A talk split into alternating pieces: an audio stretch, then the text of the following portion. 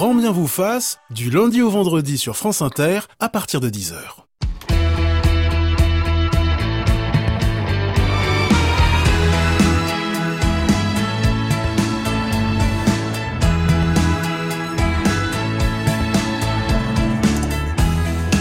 Bonjour à tous, soyez les bienvenus en direct ou en podcast. Le cancer, c'est près de 400 000 nouveaux cas et 150 000 décès en France en 2017 selon l'Institut national du cancer. Une maladie qui survient surtout après l'âge de 50 ans. Né il y a environ 500 millions d'années, le cancer est un phénomène biologique qui accompagne l'évolution de l'espèce humaine. Et je vous propose d'adopter les lunettes de la biologie de l'évolution pour décortiquer le crabe, l'autre nom du cancer. Nous essaierons de comprendre la logique de notre plus vieil ennemi. Quelles sont les armes proposées par la théorie de l'évolution pour lutter contre le cancer? On parle par exemple de la thérapie adaptative. Pour y voir plus clair ce matin, le biologiste Frédéric Thomas, avec nous également la directrice de Santé Magazine, Aline Perraudin. Nous attendons toutes vos questions au 01 45 24 7000 sur l'appli France Inter et sur la page Facebook de Grand-Mère vous fasse. Il a un teint de pêche ce matin. On voit bien que la bonne ville de Toulouse lui fait du bien. Bonjour Baptiste Beaulieu. Bonjour Ali. Médecin, écrivain, euh, vous nous racontez chaque semaine une médecine à visage humain. Oui, aujourd'hui on va parler des petites batailles qui se passent dans nos hôpitaux.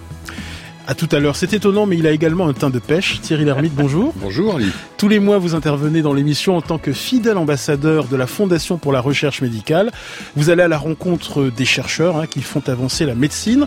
Quelle équipe avez-vous rencontré l'équipe de Catherine Lubetsky et Bruno Stankoff à l'ICM, l'Institut de la moelle et du cerveau, qui travaille sur la sclérose en plaques. À tout à l'heure Thierry Lhermitte, bienvenue dans Grand Bien vous fasse, la vie quotidienne mode d'emploi. France Inter. Grand Bien vous fasse. Ali. Bienvenue Frédéric Thomas. Merci, bonjour. Vous êtes biologiste de l'évolution, directeur de recherche au CNRS, médaille d'argent du CNRS, et vous publiez un livre absolument passionnant chez Humaine Science, L'abominable secret du cancer. Euh, Qu'est-ce que le cancer? Euh, Le père de la médecine Hippocrate l'appelait Carkinos, le crabe en grec ancien. Alors c'est évidemment une maladie qui nous concerne euh, quasiment tous, mais c'est aussi un phénomène biologique qui est apparu il y a plus d'un demi-milliard d'années lorsque la vie est passée euh, de l'unicellularité à la multicellularité. C'est-à-dire qu'en fait, au tout début, les organismes étaient unicellulaires, hein, une seule cellule, et puis euh, la vie, c'est, enfin d'ailleurs c'est resté pendant, pendant comme ça pendant 2 à 3 milliards d'années où il n'y avait pas de cancer. Hein. Et puis la sélection naturelle a ensuite favorisé des organismes plus complexes, comme vous et moi, avec plusieurs cellules, parfois donc des milliards. et donc ce sont en fait des sociétés de clones. Hein. Toutes vos cellules sont, sont quasiment identiques, hein, avec le même ADN.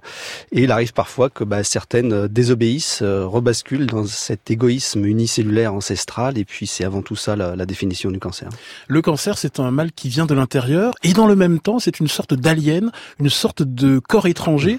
Le cancer est donc à la fois nous et un autre. Tout à fait, puisqu'en fait, ce sont nos cellules hein, qui euh, deviennent des cellules voyous au cours de, de la vie. Donc, euh, c'est pas euh, comme un, organisme pathogène, un virus, une bactérie extérieure qui nous agresse. C'est une de nos cellules qui un jour renonce à sa fonction de coopération. Elle va accumuler des mutations. Donc, euh, sur les premières mutations, elle est encore très proche de nous. Hein, et puis, plus elle accumule des mutations, plus elle va ensuite s'organiser dans un système malin. Et là, on peut clairement dire que bah, elle ne nous ressemble plus. Elle va même nous nuire. Elle va même nous détricoter de l'intérieur. Et donc c'est pour ça que c'est à la fois euh, nous et à la fois euh, un agresseur euh, externe au bout d'un moment. Qu'est-ce qu'une tumeur? Une tumeur, ce n'est pas un amas de cellules déstructurées, au contraire, c'est un amas euh, de cellules extrêmement structurées avec répartition des tâches. Il y a certaines cellules qui sont spécialisées dans l'approvisionnement.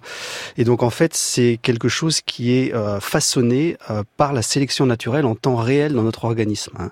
On peut se poser la question effectivement comment en plusieurs mois ou quelques années, on arrive à passer d'une seule cellule qui déraille à ce système coopératif complexe, un véritable écosystème dans l'écosystème avec de fortes similarités entre les organes, entre les individus, entre les espèces. Et donc pour réaliser ça, c'est a priori le résultat de la sélection à l'intérieur du corps, c'est-à-dire que euh, sur tous les cancers qui essaient de démarrer chaque jour dans notre corps, euh, les seuls que l'on voit évidemment c'est ceux qu'on réussit. Et il semblerait que pour réussir, ils soient tous obligés d'adopter cette espèce de structure que l'on appelle euh, la tumeur. Et nous avons tous en nous des formes plus ou moins graves de cancer qui sommeillent en nous? Oui, euh, le monde se divise pas en deux entre les gens qui ont un cancer et les gens qui n'ont pas de cancer. C'est la conclusion à laquelle un nombre croissant d'études euh, arrive, notamment des gens, enfin des études qui ont regardé euh, de quoi, euh, enfin sur des gens qui étaient morts d'une autre pour une autre raison, et on s'aperçoit en fait qu'effectivement nous avons tous euh, des formes, des processus qu'on appelle donc oncogéniques, donc des cancers plus ou moins graves depuis les premières mutations, des lésions précancéreuses, et c'est seulement la, la dernière forme qui sont les cancers invasifs qui sont véritablement des tueurs. Euh, tous les autres ne sont pas forcément des tueurs, sauf si évidemment ils sont localisés euh, au milieu du cerveau ou dans des organes clés. Et donc effectivement, euh, c'est ce que j'ai appelé dans une de mes publications euh, récentes l'oncobiote, hein, par analogie avec le. Bah, c'est l'ensemble des processus cancéreux depuis Mhm. les premières mutations jusqu'aux cancers métastatiques qui sont des tueurs. Qu'est-ce qu'une métastase? Qu'est-ce qu'une métastase? Justement, ça vient Mm. du grec métastasis qui veut dire transformation. Oui, une des caractéristiques du, du cancer, c'est qu'il commence donc par une, une seule cellule qui déraille, hein, euh, qui va ensuite former une tumeur, qui peut bien sûr rester comme ça. hein. Il y a euh, des tas de gens qui, qui ont des qui ont plein de cancers, des, des carcinomes in situ par exemple, et euh, ça peut rester comme ça. Et si c'est ça qui devait nous tuer, ça nous tuerait à 180 ans, et donc il n'y a pas lieu forcément de, de soigner ce genre de cancer. Mais il arrive parfois malheureusement que la tumeur, puisqu'elle se fait nourrir en, faisant pousser des vaisseaux qui apportent oxygène et nutriments, eh bien les cellules euh, partent dans la circulation et donc sont capables d'installer des foyers cancéreux secondaires. Donc après, c'est disséminé dans le corps et euh, ce sont euh, clairement les cancers les plus dangereux et les plus durs à soigner. hein. C'est-à-dire qu'en fait, il y a eu des, avancées formidables grâce aux, chercheurs dans la, la guerre contre le cancer, mais les cancers donc métastatiques avec donc des foyers cancéreux secondaires ailleurs dans le corps restent toujours incroyablement difficiles à soigner. Et il faut rappeler que dans 90% des cas, ce sont les métastases hein, qui tuent Oui. les patients et non pas les tumeurs primaires. Tout à fait. Sauf quand euh, je vous dis elles sont situées euh, dans un organe clé en plein milieu du cerveau ou euh, voilà, mais autrement ce sont effectivement les métastases. hein, Aline Perraudin de Santé Magazine. Que fait le système immunitaire contre ces cellules qui sont à la fois nous et pas nous? Alors, il est censé les tuer, sauf que, euh, comme nous l'avons récemment publié dans, dans un article dans la revue PLOS Biology, en fait, il est possible qu'il ne tue pas toutes les cellules cancéreuses. Je m'explique.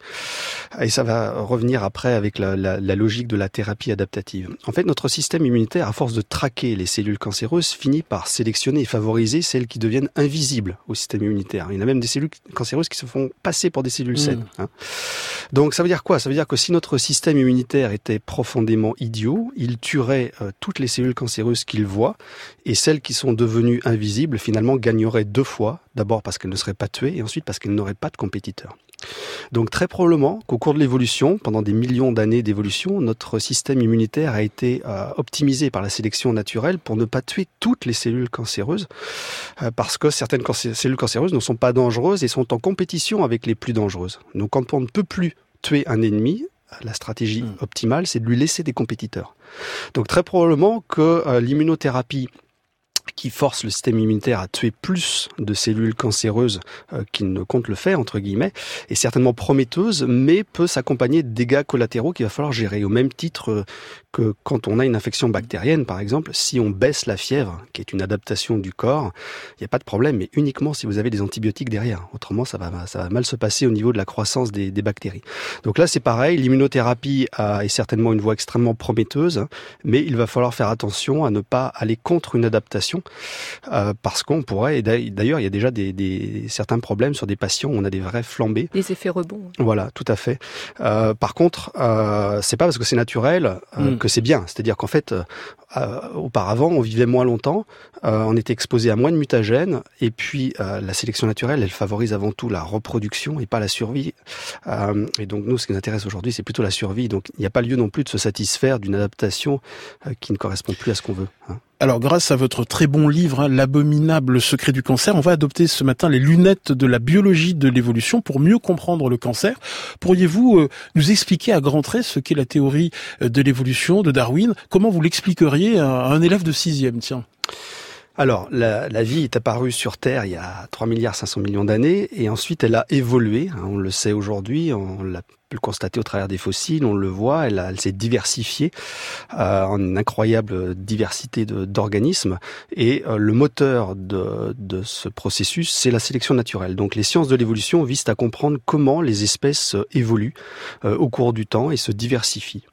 Et pourquoi les sciences de l'évolution peuvent nous aider à mieux comprendre le cancer parce que le cancer est un pur problème de biologie évolutive, donc depuis son origine même dans l'histoire du vivant, hein, avec l'origine de, la multicellularité, jusqu'à son développement en temps réel chez une personne qui est malade. C'est-à-dire que quand une cellule déraille et devient cancéreuse, c'est ensuite la sélection naturelle à l'intérieur du corps qui va euh, permettre la construction de la tumeur, l'invasion métastatique, etc. Donc c'est de l'évolution en temps réel à l'intérieur de l'organisme. Et pour vous, euh, bah, le cancer, c'est une fenêtre sur nos origines.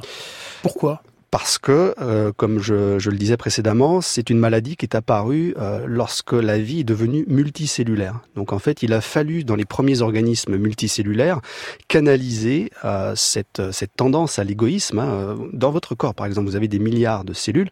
Seules les cellules sexuelles sont censées assurer la reproduction. Les autres sont là pour faire fonctionner le collectif.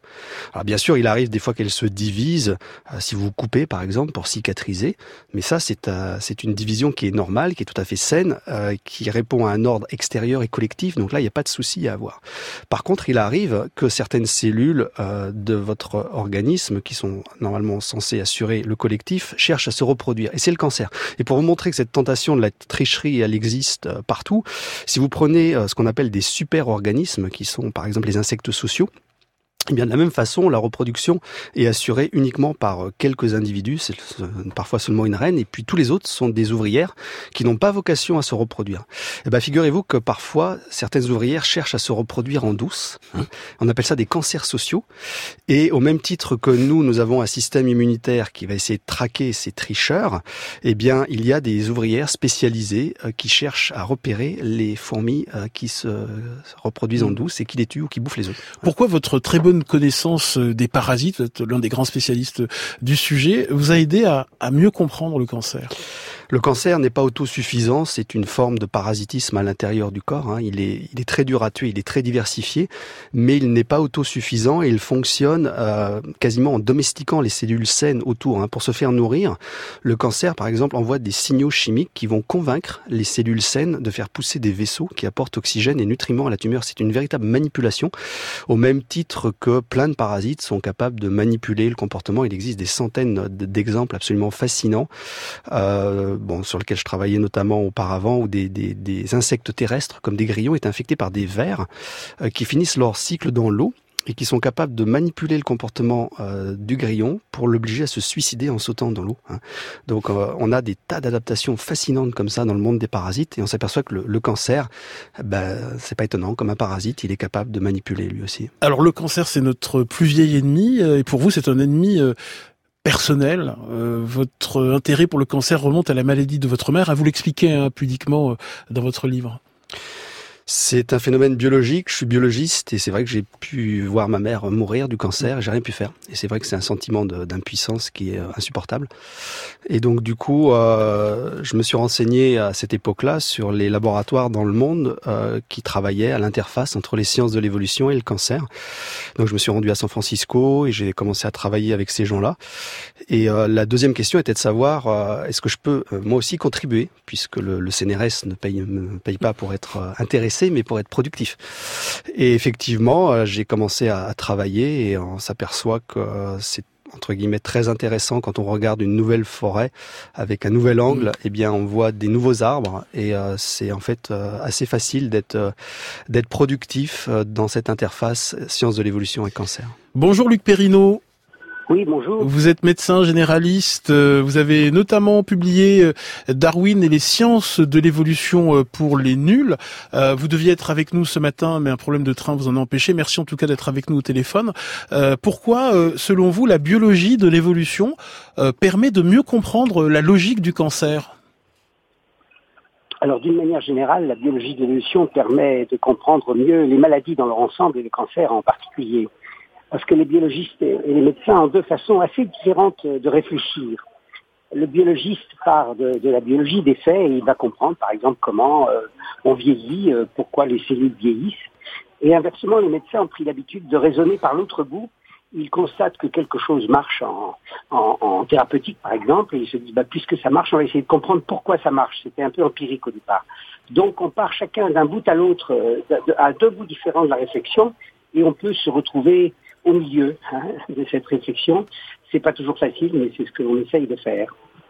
Allez, ce matin, on adopte, vous restez avec nous, hein, Luc Perrineau, on adopte les lunettes de la biologie de, de l'évolution pour mieux comprendre le cancer. N'hésitez pas à poser toutes vos questions au 01 45 24 7000. À la préparation de cette émission, Alexia Rivière et Alexia Lacour avec Nicolas Beauve et c'est réalisé par David Le Prince.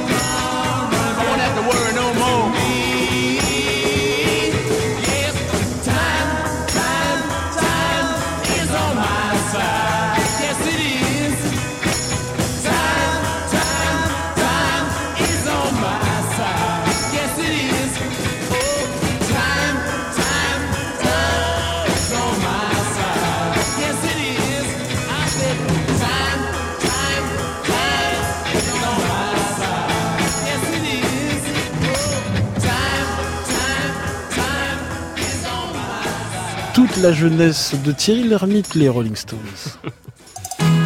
Je suis votre cancer. Je me disais que ça serait peut-être pas mal qu'on fasse un petit peu connaissance. Grand bien vous fasse. Va quand même pas me buter ce qu'on a. Sur France Inter. Ben quoi, c'est pas vrai Thierry? Si, si, ah bah oui, bah voilà. Les, Stones, les Beatles.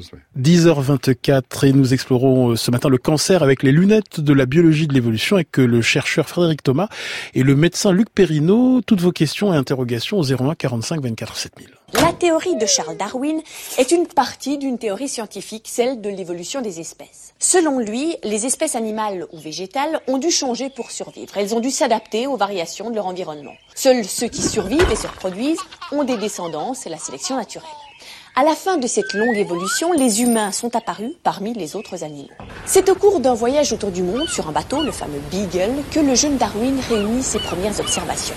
Il leur apporte un journal riche de toutes ses observations et de matériaux pour sa théorie. Selon Lamarck, Karl Vogt et Darwin, les humains descendent d'autres primates, ce n'est pas Dieu qui les a créés à part. Alors cette théorie n'est pas du goût de tout le monde aujourd'hui encore. Mais imaginez les réactions 1859 quand son livre L'origine des espèces par la sélection naturelle a été publié. Darwin a été attaqué de toutes parts. Extrait d'un sujet euh, diffusé sur France TV pour éducation. Question de Thierry Lhermitte. Alors moi, quand j'entends mutation génétique, euh, adaptation darwinienne, et puis prolifération exponentielle, et puis ensuite utilisation des ressources de l'autre jusqu'à la mort de l'organisme, ça me fait penser à un organisme, c'est l'homme. Et j'aimerais bien que vous me donniez une, réponse un peu plus optimiste que la mienne, parce que moi j'ai l'impression que l'homme est le cancer de la Terre. Frédéric Thomas, je rappelle que vous publiez l'abominable secret du cancer. Tout à fait. Il y a effectivement des, on entend régulièrement à ceci, en fait, que l'homme effectivement se comporte comme une tumeur avec euh, des invasions, destruction de l'habitat, et donc euh, oui, le parallèle est peut être tout à fait pertinent. Question d'Aline Perrodin de Santé Magazine. Est-ce que toutes les espèces animales euh, peuvent avoir, peuvent développer des cancers et qu'en est-il des plantes? Alors euh, oui, toutes les espèces, euh, j'ai envie de dire, dès lors qu'il y a plus de deux cellules, euh, potentiellement on peut s'attendre à ce qu'il y en ait une qui devienne égoïste et puis qui déstructure le système. Après, la vulnérabilité n'est pas la même chez toutes les espèces. Et par exemple, les, les grandes espèces, comme les baleines, euh, qui ont plein de cellules et qui vivent longtemps, ou les éléphants, on pourrait s'attendre à ce qu'ils aient beaucoup de cancers, puisque si un cancer est avant tout initié par une cellule qui déraille, on pourrait s'attendre à ce que ces espèces-là en aient plein, par rapport à des petites espèces qui vivent pas longtemps. Et en fait, c'est pas le cas. C'est pas le cas, et donc euh, les chercheurs se sont penchés euh, sur cette question-là. Et là encore, la réponse, c'est la sélection naturelle qui propose que les espèces de grande taille et qui vivent longtemps n'ont pu sur des temps évolutifs que si elles ont été capables de sélectionner de façon concomitantes dans leur génome, dans leur fonctionnement, des barrières naturelles anti-cancer. Ça veut donc dire que c'est intéressant d'aller rechercher chez certaines espèces quels sont les secrets que la sélection naturelle a retenus. Et on sait par exemple aujourd'hui que le secret de l'éléphant, hein, qui n'a pas plus de cancer que nous, malgré sa grande taille, eh bien c'est d'avoir 20 copies d'un gène suppresseur de tumeurs, là où chez nous humains, il y en a une seule seulement. Donc voilà, donc effectivement, il y a des espèces qui n'ont pas de cancer, il y a des raisons évolutives derrière. Il y a également des cancers chez les plantes, mais c'est complètement différent euh, des cancers chez les animaux. Euh, la structure de la paroi végétale et, d'autres particularités font qu'on n'a pas d'invasion, en fait. Hein. on n'a pas de, de, métastase dans ces cancers-là. Donc c'est un monde à part. Et puis très souvent, les cancers chez les plantes sont euh, induits par des, des, traumatismes ou des agents infectieux. Donc une, une origine qui est différente chez, par rapport aux animaux. Comment expliquer la prolifération euh, cancéreuse. Comme dans une voiture, c'est une histoire euh, d'accélérateur et de frein associés à un facteur malchance. Il y a un équilibre entre euh, des forces qui vont favoriser la prolifération des cellules Les et puis des mécanismes qui vont ben, dire à la cellule de se suicider lorsqu'elle est dangereuse. Hein. Donc en fait, ce qui favorise la prolifération peut être vu si on fait une analogie avec une voiture comme un accélérateur et puis ce qui permet de ralentir, c'est c'est le frein. Et donc du, parfois on a simplement un problème d'accélérateur, le frein fonctionne, donc c'est pas très grave, ou alors euh, l'accélérateur marche pas et le, frein euh, non plus, et là c'est la catastrophe. Euh, si on a effectivement l'accélérateur qui est bloqué et puis le, frein qui marche plus, bah c'est malheureusement ce qui arrive quelque part dans le processus cancéreux au cours du temps. Qui tente de réparer tout ça? Qui est le garagiste? Et quels sont plus globalement les mécanismes anti-cancer? Alors il y a plein de défenses anti-cancer. Elles se situent d'abord au niveau cellulaire, c'est-à-dire qu'en fait, euh, lorsque la vie s'est complexifiée euh, pour faire les fameux organismes multicellulaires, les sociétés de clones hein, que j'évoquais tout à l'heure, la première des défenses qui s'est mise en place, c'est au niveau de la cellule, c'est-à-dire que la, cellule, elle est euh, quelque part socialement responsable. Lorsqu'elle est dangereuse, ou inutile, hein, ou qu'elle devient aberrante, qu'elle consomme trop de sucre, qu'elle vit trop longtemps, normalement il y a des mécanismes internes qui s'activent pour qu'elle se suicide. Si elle le fait pas, il y a des cellules autour qui lui envoient des signaux, c'est-à-dire qu'il y a de, la surveillance des autres. Euh, et puis, euh, si ce mécanisme-là ne fonctionne pas non plus, il y a la police immunitaire qui est là pour euh, voilà. Et donc le cancer, en fait, lorsqu'il se développe, va réussir à contourner toutes nos défenses naturelles une à une, puis ensuite nos thérapies. C'est la raison pour laquelle on, meurt du cancer, c'est quand ils ont, tout a été détourné. Baptiste Beaulieu. Juste une question. Si, le cancer, il existe depuis autant d'années, comment ça se fait, puisqu'on parle de darwinisme, que hmm. les êtres humains qui ont dans leur gène euh, plus de gènes parmi suppresseurs de tumeurs que d'autres n'aient pas fini par se reproduire plus et que finalement le cancer n'existe plus? Alors, c'est une très bonne question et en fait, ça me permet d'insister sur le fait que la sélection naturelle favorise avant tout la reproduction et pas la survie. Donc, nous pourrions en théorie être beaucoup plus résistants au cancer. On pourrait même euh, imaginer de, de, vivre éternellement sans reproduction. Euh, cette formule-là ne sera jamais retenue par la sélection mmh. naturelle. Donc, en fait, aux yeux de en monnaie darwinienne, il vaut mieux se reproduire et mourir d'un cancer que de pas se reproduire et d'être très résistant euh, aux maladies. Et c'est pour cette raison que le, la sélection euh, n'a pas euh, éliminé euh, le cancer qui est un tricheur. Ce tricheur. C'est une des raisons. Et puis, quand on a fini de se reproduire, malheureusement, toutes les pathologies qui surviennent sont évolutivement neutres. Hein. Que vous ayez une maladie à, à 65 ans, à 75 ans, à 85 ans, souvent ça va pas changer le nombre de descendants que vous allez laisser. Donc, aux yeux de l'évolution, c'est hélas neutre. C'est bien le drame de la sénescence. Rappelez-nous pourquoi c'est un tricheur le cancer? C'est un tricheur parce qu'en fait, il va exploiter la boîte à outils, la même que celle qui a réussi à créer la vie, puisqu'à la base, il a la, même cellule que vous. Hein. Donc le même ADN. Donc il a accès à tous les outils, sauf que les outils vont tomber dans de mauvaises mains, si on, peut dire. Et donc il va réussir à construire un système parallèle, un écosystème dans l'écosystème mafieux, euh, qui arrive à finalement à, vous tuer euh, dans, certains cas. Hein. Thierry Lhermitte? J'étais d'accord, je dis il vaut mieux favoriser la, la reproduction que la longévité. c'est vrai que c'est un petit peu le, drame aujourd'hui, parce que c'est vrai qu'on préférerait a priori hein, vivre le plus longtemps en bonne santé que d'avoir 25 euh, enfants. Hein. Donc euh, ça ne correspond plus à notre attente de maximiser la reproduction dans la plupart des cas. Euh, comment expliquer l'incroyable diversité des cellules cancéreuses du point de vue de la biologie de l'évolution? C'est vrai qu'une tumeur, c'est plusieurs milliards de cellules qui sont toutes différentes. Hein. Pour certains auteurs, il n'y a pas deux cellules cancéreuses qui sont identiques. C'est une véritable machine à produire de la diversité et c'est bien pour ça qu'elle résiste à nos thérapies. Hein, Puisqu'en fait, quand on applique une thérapie sur des milliards de, cellules, eh bien, il y en a forcément des résistants. Hein, c'est comme si euh, vous mettiez euh, euh, tous les habitants de la planète la nuit prochaine à moins 40 degrés, il y aura forcément quelques Inuits qui vont, qui vont survivre. Et donc c'est un petit peu le, drame. Et donc en fait, c'est une caractéristique commune de tous les cancers, cette extraordinaire diversité. Et c'est certainement donc une, une condition très importante euh, du développement du cancer, c'est-à-dire que seuls les cancers très variables euh, arrivent à se développer, puisque comme je le disais tout à l'heure, n'oublions pas que nous ne voyons que les cancers qui réussissent sur euh, on ne sait combien de candidats chaque jour, donc certainement ceux qui sont pas très variables, en fait, sont éliminés, n'arrivent pas à se structurer, n'arrivent pas à évoluer, et donc ben, on, voit seulement ceux qui sont très variables. Docteur Luc Perrineau au téléphone, je rappelle que vous avez créé le premier diplôme universitaire européen biologie de l'évolution et médecine. Voilà, oui, tout à fait. Alors, je, je vais rebondir. Je salue mon ami Frédéric. Bonjour, Luc. je regrette de ne pas être avec vous. C'est à cause d'un gibier qui a, qui a coupé, qui a ah. retardé au moins 6 TGV. Donc, vous voyez, vive la biodiversité. voilà. Euh, donc, oui, euh, concernant les, les, cancers qui sont effectivement, euh, qui ont plusieurs cellules différentes, il faut préciser que si nous, nous arrivons à réussir nous réussissons assez bien pour les cancers de l'enfant, c'est que c'est des cancers monoclonaux, c'est-à-dire c'est un accident au moment, un accident congénital, et il y a généralement qu'un type de cellules cancéreuses, et c'est pour ça que lorsqu'on a ciblé cette cellule, on, a quand même plus de la moitié des enfants qui guérissent des cancers. Ce qui n'est pas le cas chez l'adulte, où il y a évidemment plein de cellules cancéreuses, comme l'a dit Frédéric, et où elles sont en compétition entre elles, et qu'il y en a toujours qui survivent. Mm. Voilà. Et ça, c'est le premier point. Et le deuxième point sur lequel je voulais réagir, c'est effectivement euh, le problème des cellules cancéreuses. On pourrait comparer, euh, comme l'a fait Frédéric, finalement à des agents infectieux. Euh, vous m'entendez bien? Oui, oui, bien sûr. Des agents infectieux qui sont contre, qui, luttent contre notre organisme. Et en fait, quand on parle de, cancer, ça, ne veut pas dire grand-chose. C'est comme si on parlait d'infection. Hein. L'infection, ça va du sida, la tuberculose, aussi bien que la rhinopharyngite et l'angine.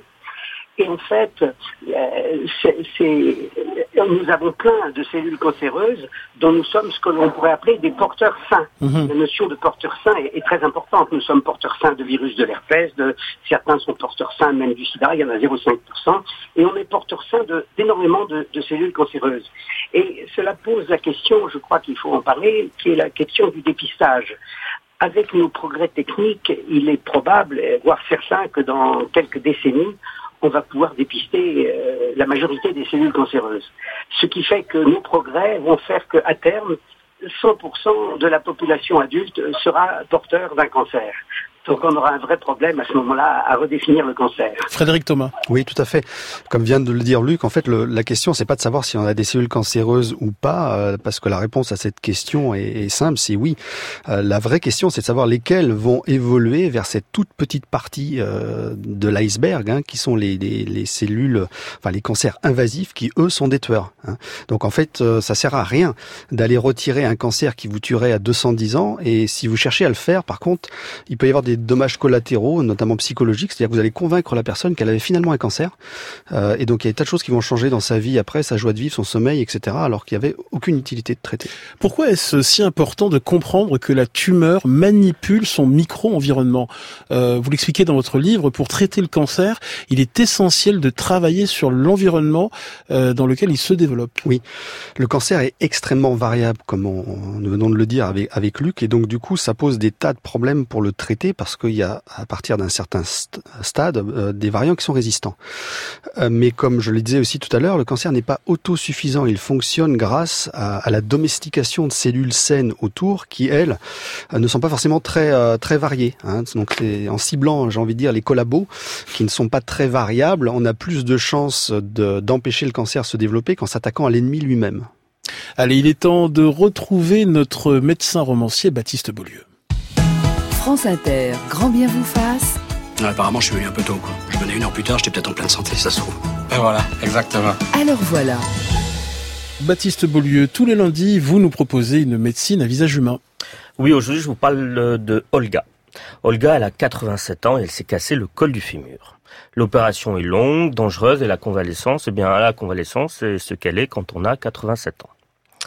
Lui faut réapprendre à s'asseoir, se lever, faire quelques pas, marcher avec l'aide d'un déambulateur, etc., etc. Emmanuel, une collègue kinésithérapeute qui s'occupe d'Olga, me raconte ses premiers progrès lents et incertains, les séances de renforcement musculaire et de réapprentissage à la verticalisation.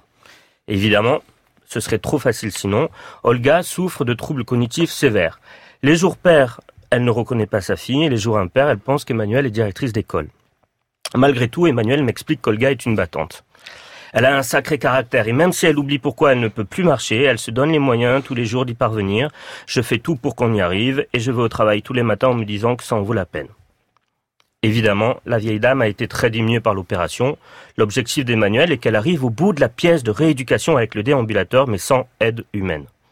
Les séances de rééducation passent sans qu'elle n'arrive à faire plus de quelques mètres, mais quand même, jour après jour, elle grignote des centimètres.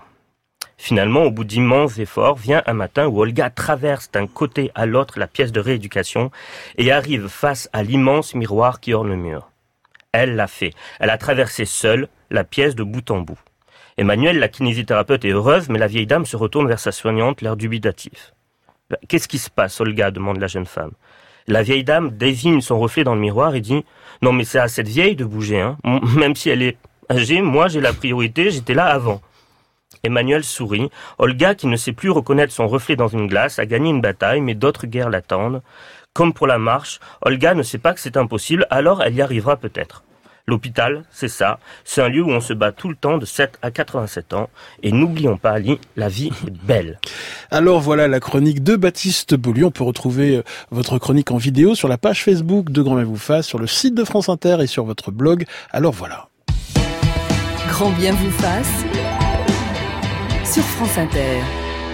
En France, l'an dernier, 157 400 personnes sont mortes des suites d'un cancer et 382 000 nouveaux cas ont été détectés. Avant l'âge de 85 ans, un homme sur deux et une femme sur trois se verra diagnostiquer un cancer qui pourra être guéri dans 60% des cas. Chez les hommes, les cancers les plus fréquents sont ceux de la prostate, du poumon, qui est aussi le cancer le plus meurtrier, et du côlon rectum. Chez les femmes, le cancer du sein, qui est aussi celui qui tue le plus, le cancer colorectal et celui du poumon. Extrait d'un sujet sur CNews en 2019. Frédéric Thomas, je rappelle que vous êtes euh, chercheur en, biologie et que vous publiez L'abominable secret du cancer. Euh, nous avons euh, brutalement changé de mode de vie après des millions d'années d'évolution. Une alimentation plus grasse, plus sucrée, industrielle, avec un tas d'additifs, sans compter les polluants atmosphériques, plus de sédentarité. Est-ce que ces changements ont eu un effet sur la fréquence des cancers? Oui. Euh, non seulement ils ont eu un effet sur la fréquence des cancers, mais sur plein de maladies modernes en fait, hein, euh, que l'on appelle donc donc des mismatchs, hein, donc des décalages entre euh, ce pourquoi nous avons été optimisés pendant des millions d'années d'évolution et notre mode de vie actuel. Donc c'est vrai qu'on mange beaucoup plus, on se dépense pas assez, on est exposé à tas de, de, pollution, même au niveau de la reproduction. Il faut savoir que par le passé, les femmes n'avaient que quelques dizaines d'épisodes de règles dans toute leur vie, puisqu'elles étaient soit enceintes enceinte, soit l'été. Aujourd'hui, une femme moderne peut avoir jusqu'à 300, 400 épisodes de règles avec des pics hormonaux à chaque fois. Donc, s'il y a des, des cancers qu'on appelle donc hormonodépendants, hein, qui poussent grâce aux hormones, euh, forcément, ceci va venir euh, bah, être exacerbé. Quoi. Et prenons l'exemple du sucre. Nous en consommons mmh. beaucoup trop, alors que nous restons équipés mmh. pour un environnement où il est rare, oui. comme chez nos ancêtres chasseurs-cueilleurs. Le sucre est ce qu'on appelle un piège darwinien, c'est-à-dire qu'en fait, l'homme l'a recherché pendant quasiment toute son histoire. il était rare dans la nature, hein, avec une disponibilité saisonnière, comme le, le miel par exemple. Et tout sportif vous dira que mmh. c'est quelque chose qui évidemment donne de l'énergie. Et donc du coup, la sélection naturelle a, a, favorisé ceux qui ont développé un plaisir gustatif associé à, au sucre. Sauf qu'aujourd'hui, la disponibilité a complètement changé et qu'on reste donc piégé par nos origines et euh, ça a été évidemment fortement exploité par les industriels qui ont rajouté du sucre partout, euh, en sachant évidemment les, les, les, les, conséquences que ceci pouvait avoir. C'est pour ça que c'est c'est pas très joli comme mmh. histoire. Euh, et aujourd'hui, les dégâts sont, sont bel et bien là diabète, obésité et cancer. Et est-il vrai que les cellules cancéreuses, les tumeurs, sont friandes de oui, sucre? Avides de sucre, absolument. Pourquoi? Bah, ça fait partie de leur métabolisme. Hein. C'est, vraiment quelque chose. Euh, euh, on peut même détecter dans le corps, à partir des zones où, où, la consommation de sucre est la plus forte, on peut soupçonner que c'est, ici qu'il y a des, des tumeurs. Alors, euh, vous consacrez quelques pages au microbiote intestinal, hein, notre flore bactérienne euh, dans les intestins. Un déséquilibre dans la composition du microbiote favorise le développement de certains cancers? Oui, en fait, le, si vous voulez, c'est un écosystème dans lequel il y a différents acteurs. C'est-à-dire que les organismes multicellulaires, il y a bien sûr nos propres cellules, mais il y a également des milliards de, de bactéries. Hein. Et donc tout ceci est en équilibre. Et dès lors que vous avez des perturbations dans cet équilibre, la dysbiose, la dysbiose, voilà, je voulais pas utiliser le terme, mais euh, c'est effectivement une dysbiose. Euh, eh bien, là, il y a d'autres d'autres acteurs, d'autres tricheurs possibles, qui sont les cellules cancéreuses, qui peuvent profiter de la brèche pour justement euh, bah, commencer à proliférer. Et une fois que le processus est, euh, a débuté, c'est, c'est pas forcément facile de le stopper. Et il faut savoir que le microbiote intestinal euh, influence l'efficacité de certains traitements. Oui, absolument. Absolument. C'est vraiment quelque chose que l'on commence à réaliser depuis euh, bah, quelques années maintenant. Euh, c'est une importance capitale, toutes les bactéries qui sont dans, dans notre corps. Pourquoi certaines thérapies échouent du point de vue de la biologie de l'évolution? Ben, J'ai envie de dire que la quasi-totalité des gens qui meurent euh, de, du cancer aujourd'hui, c'est parce que nos thérapies, qu'il faut bien sûr appliquer, sans quoi les, les, gens mourraient encore plus tôt, vont progressivement sélectionner les résistances. Hein. C'est comme avec les, les bactéries, hein, il y a de la résistance, et si on applique trop d'antibiotiques, on va sélectionner les variants résistants. Ben, il se passe le, le même processus à l'intérieur d'une tumeur, et donc la quasi-totalité des gens euh, qui arrivent euh, en phase terminale du cancer, c'est parce que le cancer a contourné progressivement progressivement euh, toutes les thérapies et qu'on se retrouve dans l'impasse. Euh, vous nous avez parlé tout à l'heure de la thérapie adaptative. Ouais. Euh, vous pouvez nous expliquer la grande idée Oui. La grande idée, en fait, euh, elle est, euh, elle est brillante. C'est celle de l'oncologue euh, Robert Gatenby, qui est en Floride. donc, en fait, il part du principe que on peut appliquer la logique l'ennemi de mon ennemi est mon ami. Hein. Donc, c'est exactement ce que je disais tout à l'heure avec le système immunitaire. Si vous trouvez une tumeur chez quelqu'un, il faut savoir que bien souvent, même si le traitement n'a pas été appliqué, il y a déjà des variants résistants à l'intérieur de la tumeur. Donc, si vous appliquez une grosse artillerie, vous allez tuer toutes les cellules sensibles et les résistantes, comme je vous disais tout à l'heure, vont gagner deux fois parce qu'elles ne sont pas tuées et ensuite parce qu'elles n'auront plus de compétiteurs. Donc on s'aperçoit qu'en appliquant des thérapies plus légères et plus régulières, on va venir tuer seulement une proportion des sensibles. Donc la tumeur va pour ainsi dire, ne pas grossir. C'est un petit peu comme si vous coupiez les, les branches qui dépassent. Hein.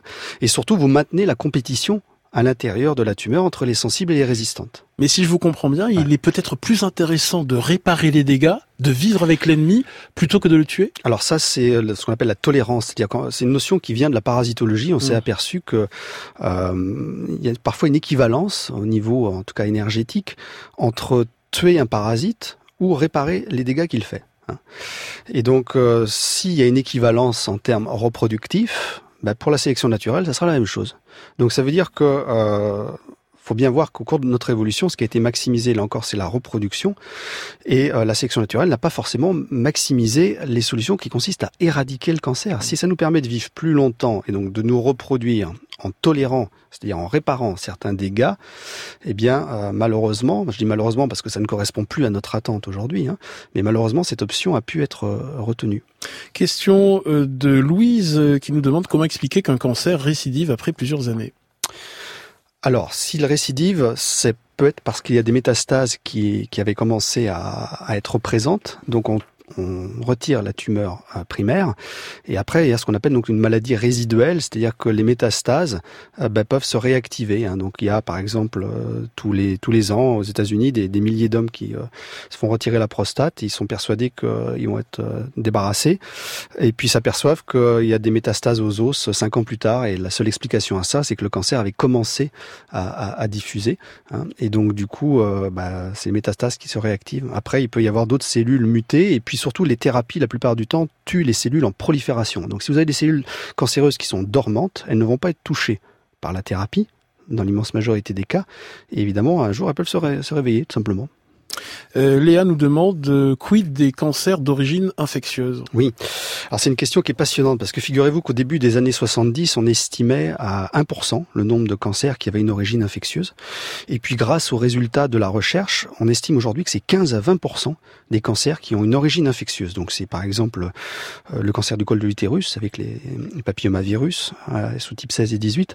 Ça peut être le cancer de l'estomac, ça peut être les hépatites avec le cancer du foie.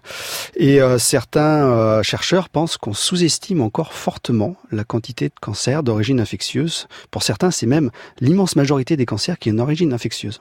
Mais comment une infection euh, bactérienne ou virale déclenche un cancer? Ça va faire dérailler les cellules en quelque sorte. C'est-à-dire que la plupart du temps, vous avez des virus hein, qui vont euh, bah, modifier euh, l'ADN, pour faire simple, mmh. et la cellule va, va dérailler. Hein. Et donc, euh, vous allez trouver la tumeur 5 ou 10 ans plus tard, qui la plupart du temps se sera débarrassée du matériel viral, hein, parce que c'est avantageux pour elle. elle va se dire, les cellules vont se diviser plus vite, elles seront moins reconnues par le système immunitaire. Donc c'est pour ça que établir le lien de cause à effet est extrêmement compliqué. Par contre, c'est évidemment important parce que si vous avez des cancers qui ont une origine infectieuse, c'est souvent très facile, en tout cas plus facile, d'éviter un cancer, une infection pardon, avec un vaccin ou un traitement que d'aller soigner un cancer métastatique après. Ce qu'il faut savoir, c'est qu'il y a des cancers qui sont directement contagieux aussi. Ça, peu de gens le savent. Alors il y en a, il y a au moins trois exemples spectaculaires. Donc il y en a un qui concerne les diables de Tasmanie. Donc ce sont des, des marsupiaux qui vivent en, en, Australie. Donc je travaille dessus. Hein, je me rends tous les ans en, en Australie avec mes, mes collègues là-bas hein, dans le cadre d'un laboratoire international que, que j'ai créé. Donc en fait ce sont des animaux qui sont extrêmement agressifs. Ils se mordent tout le temps. Ils se mordent pour tout, pour de la viande, pour euh, l'accès aux femelles, etc. Même pendant l'accouplement, ils mordent les femelles. Et à la faveur de ces morsures, ils se transmettent des cellules cancéreuses qui en 6-8 mois évoluent vers des tumeurs épouvantables si vous voulez voir ça sur Internet, je vous encourage à le faire. Et euh, ben, ce cancer est apparu il y a 25 ans. Et comme il est contagieux, en fait, il a éradiqué 90% de la population de diable de Tasmanie, aujourd'hui une espèce menacée d'extinction.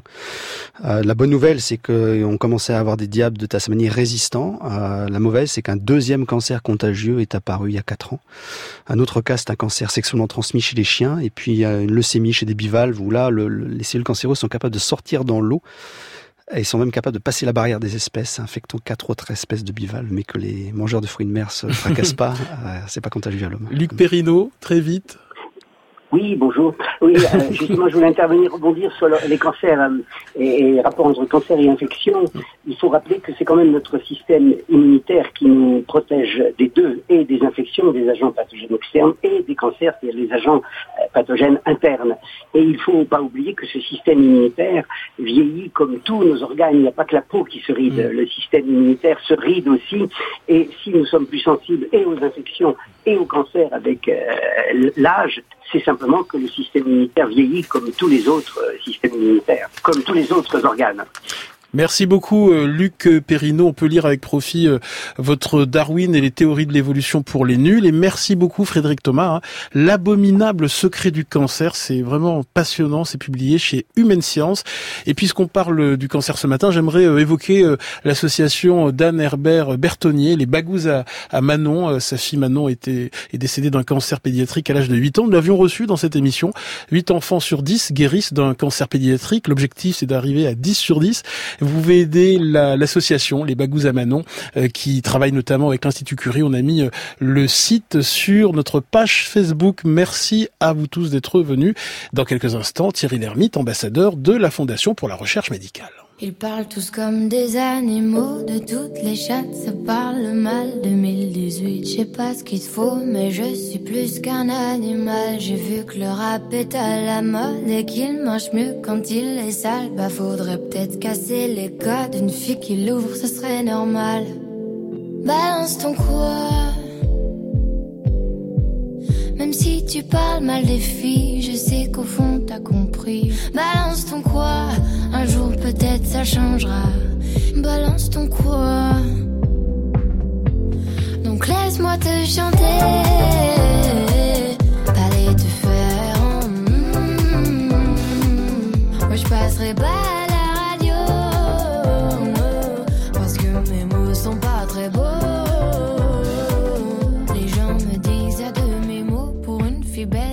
Si bête pour une fille drôle, t'es pas si laide, tes parents et ton frère ça aide. Oh, tu parles de moi, c'est quoi ton problème?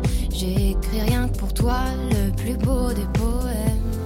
Laisse-moi te chanter, allez te faire. oui, je poli pour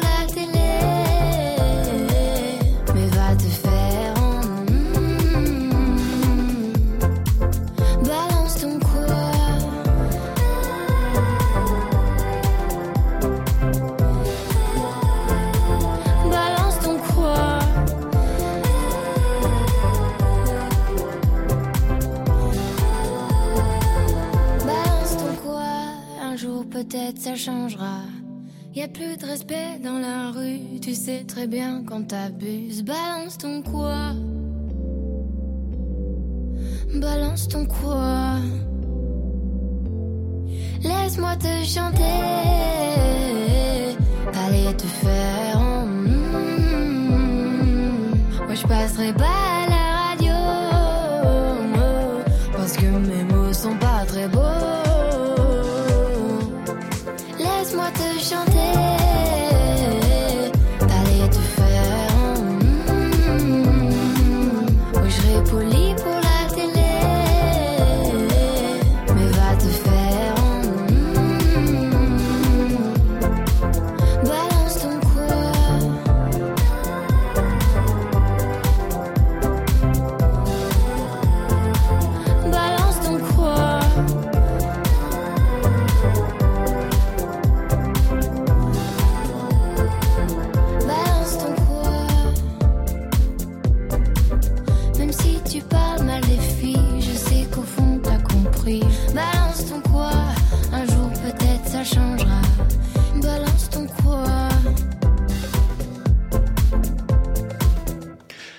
Angèle, interprété Balance ton quoi.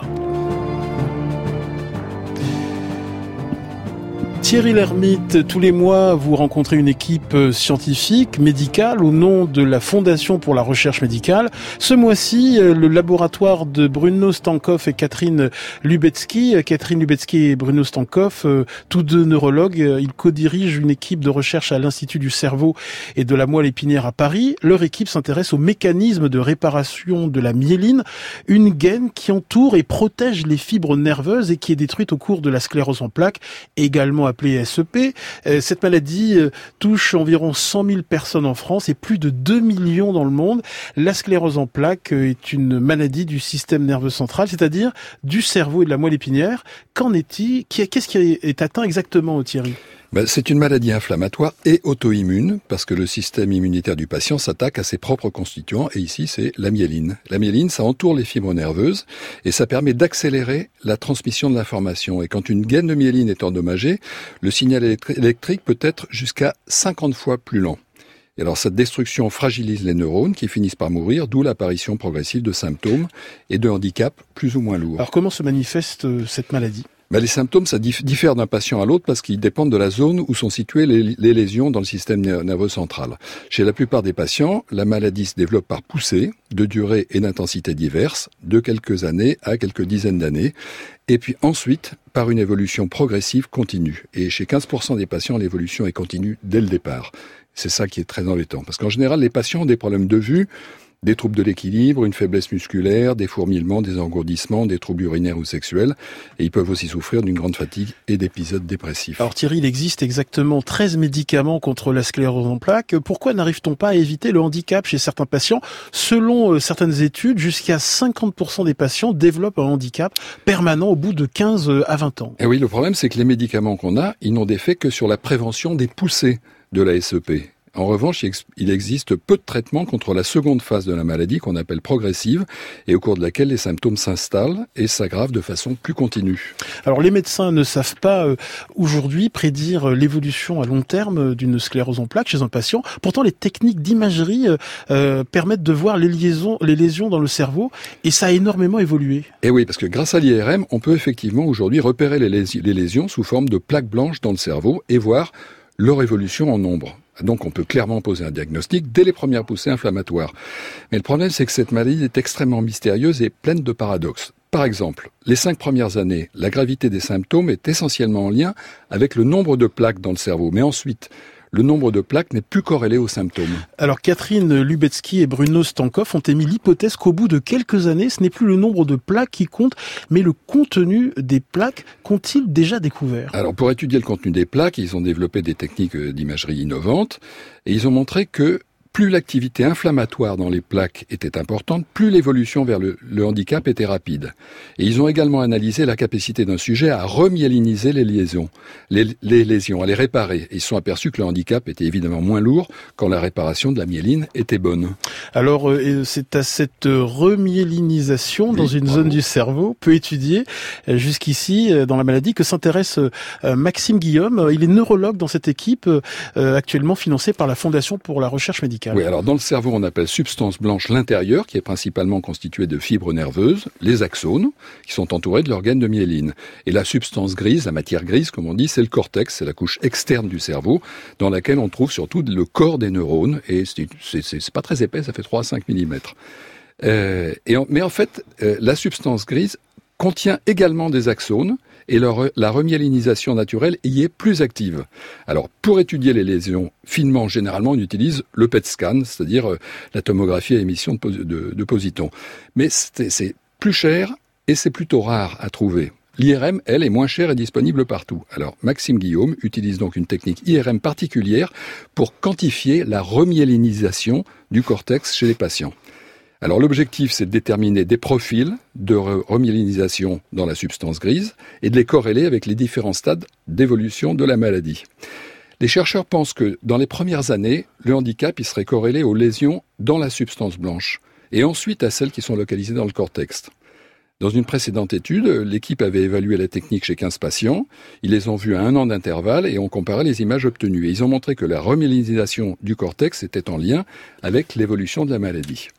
Donc Maxime Guillaume va mener une étude similaire, mais sur une grande cohorte. Il y a plus de 100 patients dans différents pays d'Europe. Et à terme, le projet devrait permettre, grâce à une simple IRM, d'une part, d'identifier un biomarqueur d'imagerie de la remyélinisation, d'autre part, de suivre l'évolution de la maladie, et puis d'évaluer l'efficacité des traitements. Merci Thierry Lhermitte. Comment fait-on pour aider la Fondation pour la recherche médicale? Eh bien, sur Internet, avec FRM et si on veut donner 10 euros qui seront prélevés sur votre facture de téléphone, vous envoyez le mot, un SMS avec le mot don au 92 300. Merci beaucoup Thierry Lhermitte. On se retrouve évidemment le, le mois prochain. Demain, on s'intéresse à l'argent dans le couple. L'argent fait-il bon ménage dans la vie à deux Parlez-vous facilement d'argent euh, avec votre moitié Comment faites-vous pour éviter les conflits 01 45 24 7000.